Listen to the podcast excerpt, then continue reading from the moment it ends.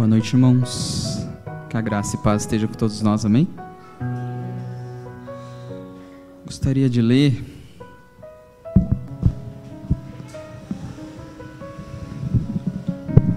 Carta Universal, Apóstolo Tiago, capítulo 5, dos versículos 13 ao versículos 16. Tiago 5, 13 até o versículo 16. Amém? Vocês que estão sofrendo, orem. Sente-se bem, comecem a cantar. Estão doentes, chame os líderes da igreja para orar por vocês e ungí-los em nome do Senhor. A oração confiante irá curá-los, e se tiverem pecados, serão perdoados, curados por dentro e por fora. Façam disso uma prática comum. Confessem seus pecados uns aos outros e orem um pelos outros para que vocês possam viver juntos, integrados e curados. Só vou repetir esse último versículo. Façam disso uma prática comum. Confessem seus pecados uns aos outros e orem um pelos outros, para que vocês possam viver juntos, integrados e curados. Amém?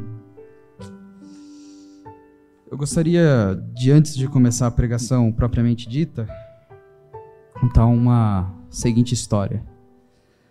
Digamos que há dois filhos duas crianças jogando bola. Essas duas crianças, uma acerta a janela, que quebra totalmente, que fica nítida, e a outra acerta a bola ali no portão, que fica um pouquinho amassado só. A criança que acertou a bola na janela, ela conta para o seu pai. A criança que a bola foi apenas amassada, ela não conta e torce para que ninguém perceba. Qual essa, qual dessas duas crianças sentem mais o amor do seu pai?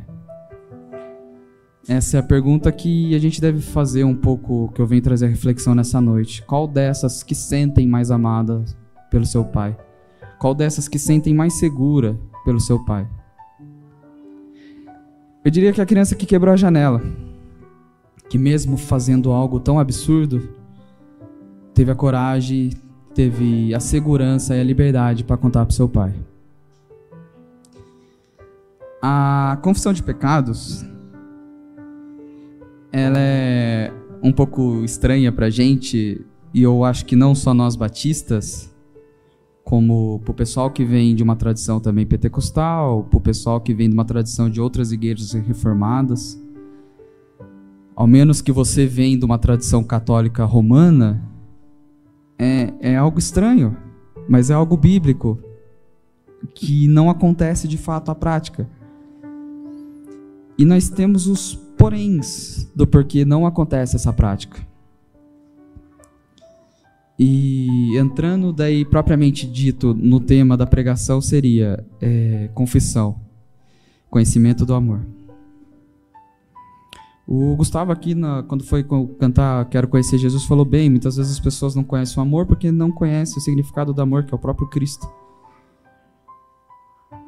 Então as pessoas conhecem um outro Deus, ao qual elas têm medo de confessar os seus pecados, ao qual elas têm medo de se tornarem vulneráveis na frente desse Deus, de se mostrarem verdadeiramente quem elas são na frente desse Deus. Só que eu quero talvez ir um pouco mais fundo nessa noite. As pessoas têm medo de serem vulneráveis dentro da própria igreja.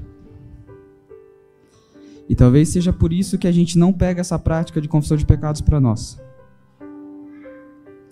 Eu acho que aqui, pela experiência de todo, todos nós com a igreja, já ouvi falar de vários lugares onde que um irmão se confessar ou abrir o coração propriamente dito para o outro, virou uma fofoca na igreja.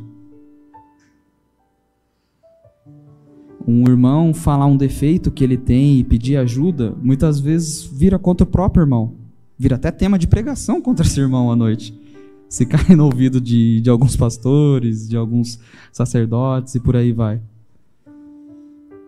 E isso vai dando uma desestimulação, porque talvez aqui, e voltando, quando eu conversei com o pastor até sobre o que, que eu gostaria de pregar, e ele falou, o único toque que ele me deu, Davi, vamos focar em comunidade. Aqui a gente está num lugar diferente, a gente se mudou. Eu não consegui vir semana passada, mas aqui eu já vi que o clima, só por ele ser menor, dá um clima mais de comunidade. O louvor não fica totalmente aqui em cima. Tipo, o pessoal tá cantando aqui, você ouve quem tá atrás de você nitidamente cantando. É um clima gostoso de, de comunidade e de temas para a comunidade. Então, no lugar muitas vezes que a gente devia se sentir mais seguro é onde a gente tem mais medo. E o amor ele não, não age no medo. Isso o apóstolo João vai dizer em sua carta que o amor nunca age no medo. Se há medo é porque não há amor. A gente mesmo aqui da PIB, a gente se orgulha tanto, que bonito por isso, de, de se dizer que aqui nós aceitamos pessoas perfeitas, que aqui é o lugar dos imperfeitos, aqui é o nosso lugar de meros pecadores, de pessoas que falham mesmo. Isso é bom e que seja real. Que aqui nós possamos mostrar a nossa falha e ficar vulneráveis não ter medo de sermos atacados. Que a maturidade cristã, ou a nossa maturidade como igreja, nos permita como isso, como segurança. Por mais difícil que seja. Que chegar, por exemplo, no que seja o nosso pastor ou para alguém que está do nosso lado, um irmão de caminhada, e falar: Eu tenho tal problema. Eu sou porque não alcoólatra, por exemplo, alguém chegar e falar: Pastor, desculpa, eu sou viciado em coisas que eu sei que eu não deveria ver. Quando minha esposa, meu marido sai, eu sou viciado nisso. Que é um pouco pesado, mas que chega nesse nível de segurança quando a gente caminha junto aqui na PIB que a gente possa ser um só corpo mesmo, que quando um membro está ferido, todos sentem, e quando o membro se cura, todos sentem também. É, o Bonhoeffer vai falar no, em um de seus livros sobre isso, e ele vai falar sobre série de coisas como uma igreja saudável deva andar. E a confissão é a última que ele deixa. Porque ele chega numa etapa, porque se a igreja tem uma boa teologia, se a pessoa se a igreja tem um, uma boa teologia musical, tem uma boa eclesiologia que fala, com um bom andamento do culto, o bom sentimento de comunidade. Mas se ela não se consegue ser vulnerável para si próprio, se mostrar para si próprio, há um perigo de ser uma igreja que cai na hipocrisia, que cai naquele corpo que por fora é bonito, é cheiroso, mas que por dentro está podre. Porque, como a gente leu aqui o apóstolo Tiago falando, ele fala que confessai seus pecados um pelos outros para que possam ser curados. A confissão de pecados ela está muito ou a confissão de defeitos. Não gosto de usar muito o termo pecado porque desvirtuaram muito o significado da palavra pecado. Pecado não é uma listinha que você pega, isso é pecado, isso é pecado, isso é pecado. Praticamente, pecado é o que te afasta de Deus e o que causa morte.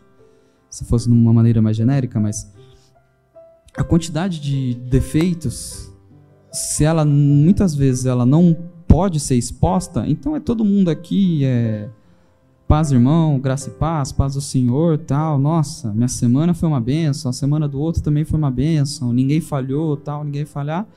Às vezes pode chegar até um cara que necessariamente sinta a necessidade de confessar os seus erros e tentar melhorar como ser humano e como cristão e tudo mais, e ele fala: pô, mas se ninguém erra aqui, o que, eu estou fazendo aqui? Se a galera aqui é tudo perfeita, o que, que eu vou fazer aqui? Por isso que eu falo o, lema dessa noite casa 100% com o nosso lema, que aqui nós não aceitamos pessoas perfeitas. É, e, o, e nesse livro, o Bonhoeffer vai falar outras coisas. Ele vai até citar o esse versículo, essa passagem de Tiago. E que Tiago, na verdade, o que Tiago traz aqui, ele não traz nada de novo do judaísmo. Na verdade, Tiago, dos, dos apóstolos e dos escritores das cartas, talvez é o que mais está enraizado no judaísmo. É o que menos tem influência do, da sabedoria grega, da civilidade romana. Então, em sua carta como um todo, ele ele é bem nos conceitos judaicos, nos princípios, digamos assim, judaicos. E toda a tradição judaica também sempre ela junta a questão de confissão de pecados com cura. Com cura, seja cura do corpo como um todo, por dentro e por fora. Voltando, a questão de alma é mais uma questão grega, mais um pensamento grego, tal. Os judeus não tinham esse entendimento de alma. E então eles vão associar muito como doenças físicas também até a confissão de pecados. E o que, que eu, a gente aprende também com Bonhoeffer é que ele vai falar que, e você pode chegar até mim, mas Davi, todo dia eu oro para Deus, peço perdão pelos meus pecados tal. Mas eu queria que você refletisse nessa noite o quanto às vezes essa oração nossa não se torna apenas algo rotineiro.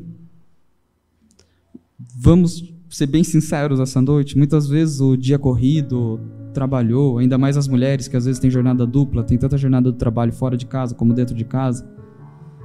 E você simplesmente 10 e meia, 11 horas da noite vai fazer sua oração meramente porque ah, não posso deixar um dia sem falar com Deus, mas a nossa experiência espiritual acaba sendo um pouco fantasmagórica, digamos assim.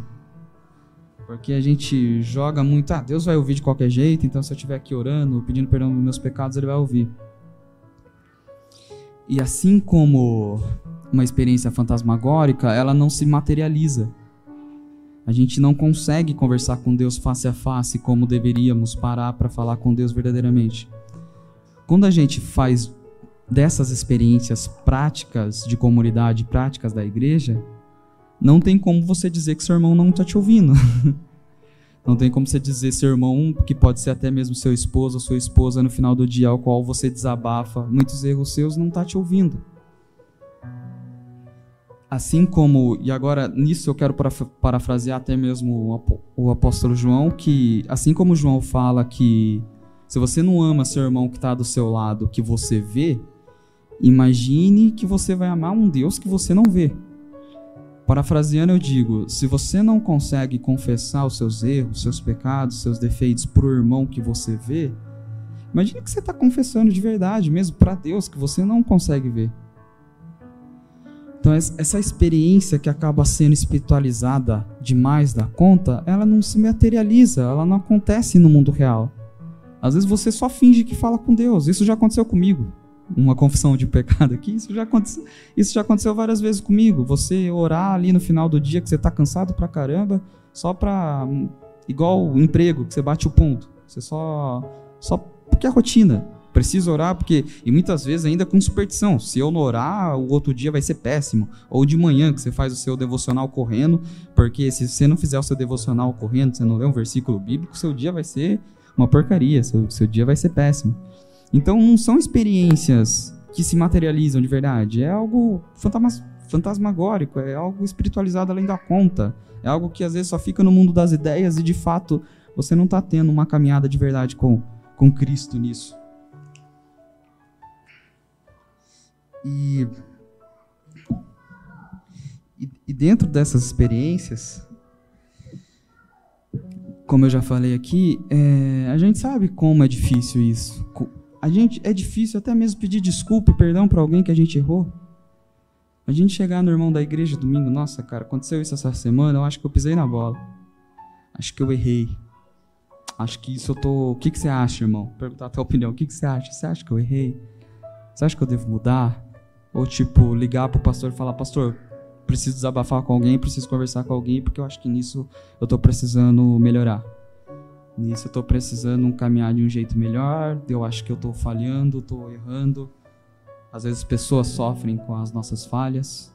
Normalmente as nossas falhas muitas vezes não ficam só em nós, acaba atingindo terceiros também. E o primeiro ato que a gente faz para melhorar é reconhecendo o nosso erro. E reconhecer o nosso erro para nós mesmos às vezes não dá certo. Para, é, pegando até o que o apóstolo Paulo fala, se a gente julgasse a nós mesmos, não seríamos julgados. Seríamos apenas, passaríamos um pano para a gente mesmo, usando é, a linguagem dos dias de hoje. Então, quando a gente tem esse tipo de intimidade que a gente chega a falar, isso é algo que a gente expõe para fora. É algo que a gente tira para fora. E eu sei que, infelizmente, a igreja, não a PIB, a PIB é perfeita, brincadeira.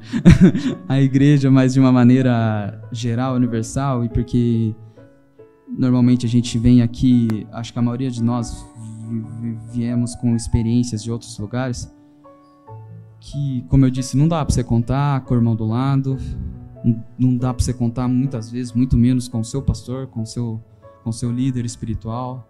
Em muitos lugares tem líderes de homens, não dá para você contar. Em muitos lugares tem líderes de mulheres, líderes de adolescentes, não dá para você contar. Imagina uma, uma adolescente, por exemplo, que engravida. Já vi isso na prática, já não se sente à vontade para contar para o seu líder, porque sabe quais serão as consequências. Então a igreja virou esse lugar, infelizmente, tóxico, muito tóxico. Que se já é tóxico sem a gente se abrir, sem a gente virar vulnerável naquele lugar, imagine se abrindo.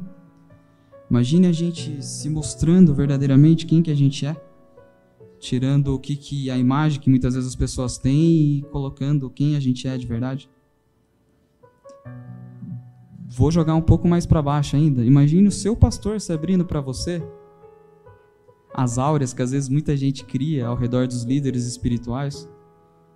Eu creio que um dos motivos, isso eu já até conversei com o pastor Renato, que estava uma onda de pastores lá fora se suicidando, até por causa disso. Pastores, às vezes, que não conseguem nem desabafar com sua própria igreja. Porque muitas vezes a gente coloca na cabeça, poxa, se, eu, se o pastor está passando por isso, imagine nós então. Imagine eu, aí que eu não vou conversar com ele mesmo, porque se ele está tendo uma dificuldade certa na razão, se em muitas igrejas, por um exemplo, membros não podem ter depressão, imagine um pastor com depressão. Então eu creio que muitas vezes esses pastores, salvo engano, nos Estados Unidos eu lembro de casos de cabeça três ou quatro, só de cabeça, assim, passando rápido, de pastores que tinham um ministério grande e se suicidavam. É, Cadê, onde estava a própria igreja que esse pastor pastoreava enquanto ele estava passando em momentos difíceis, não querendo atrelar a culpa somente à igreja, mas talvez se ele tivesse ajuda na própria igreja, o, o pior mal não teria acontecido. E um exemplo de pessoa que possa ter tirado até mesmo é, e se mostrado verdadeiramente não o pior de si, mas que se despiu foi o próprio Jesus. A Bíblia fala que Jesus despediu, se despiu de toda a sua glória para que se pudesse se encarnar como homem. A Bíblia também fala que o caminho ali da, da cruz, Jesus literalmente perde toda a sua roupa. Normalmente as imagens ainda colocam um pano, mas tudo indica que Jesus no momento de cruz estava totalmente nu. Como totalmente nu, como totalmente machucado, com as chibatadas. Deus foi alguém que se despiu na cruz e se mostrou por dentro quem era. Não só o lado poderoso, o lado grandioso, mas veio como homem, se encarnou como homem e também se, se despiu. E muitas vezes a gente não melhora na vida e não. Isso eu não falo em melhoras de sucesso de carreira, melhoras de na escola. Mas muita gente a gente não se melhora como na caminhada cristã porque nós não contamos para os outros. Muitas vezes o marido não tem intimidade suficiente nem com a esposa para desabafar.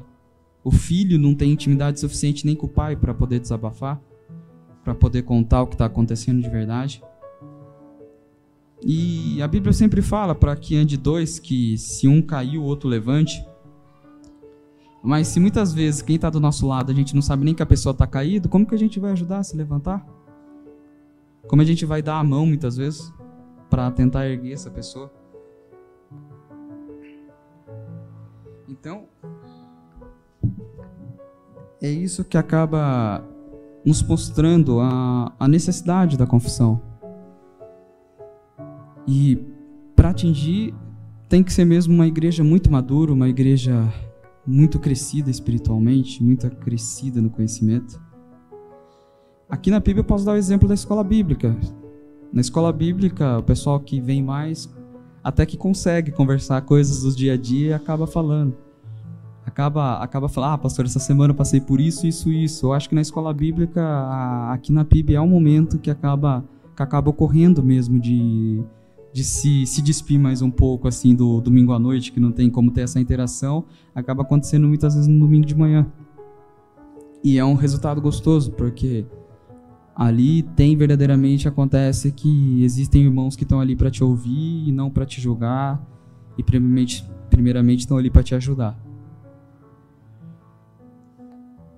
e o, o arrependimento sem a confissão eu creio muito que seja apenas remorso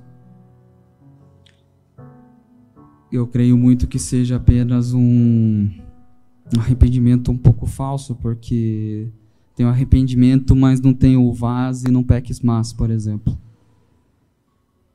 A, aquela moça que foi pega em, em adultério mesmo e é jogada aos pés de Jesus, quando Jesus pergunta a todos quem nunca pecou que atire a primeira pedra, é porque muitas vezes nenhum daqueles hipócritas estava afim de contar quem era verdadeiramente. Nenhum daqueles hipócritas estava, se fosse jogar para os dias de hoje, às vezes de terno e de Bíblia, não queria contar que na casa batia na mulher. Nenhum daqueles hipócritas que estavam ali, ali queriam dizer, por exemplo, que tinha um amante. Ou, como o pastor já pregou aqui, pegaram só a mulher e não pegaram quem foi pego em adultério com ela, por exemplo.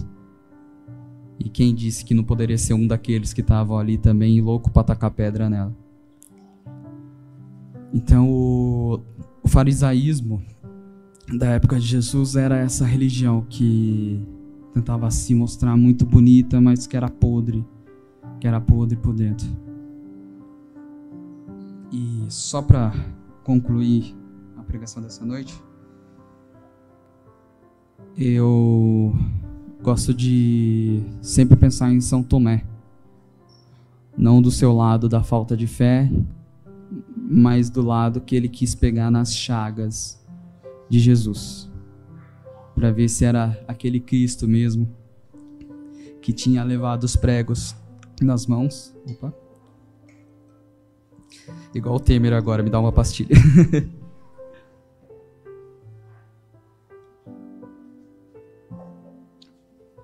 Mas se era mesmo aquele Jesus que tinha levado os pregos nas mãos e estava com as suas mãos abertas, suas mãos expostas.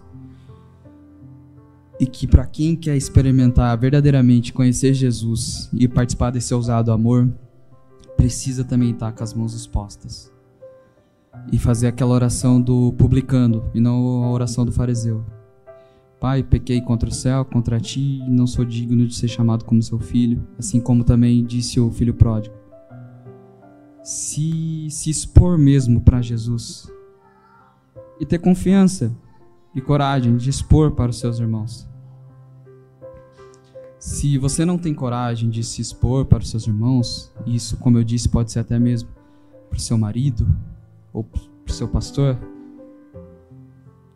que a igreja possa crescer no nível que você tenha essa coragem, ter essa segurança de desabafar.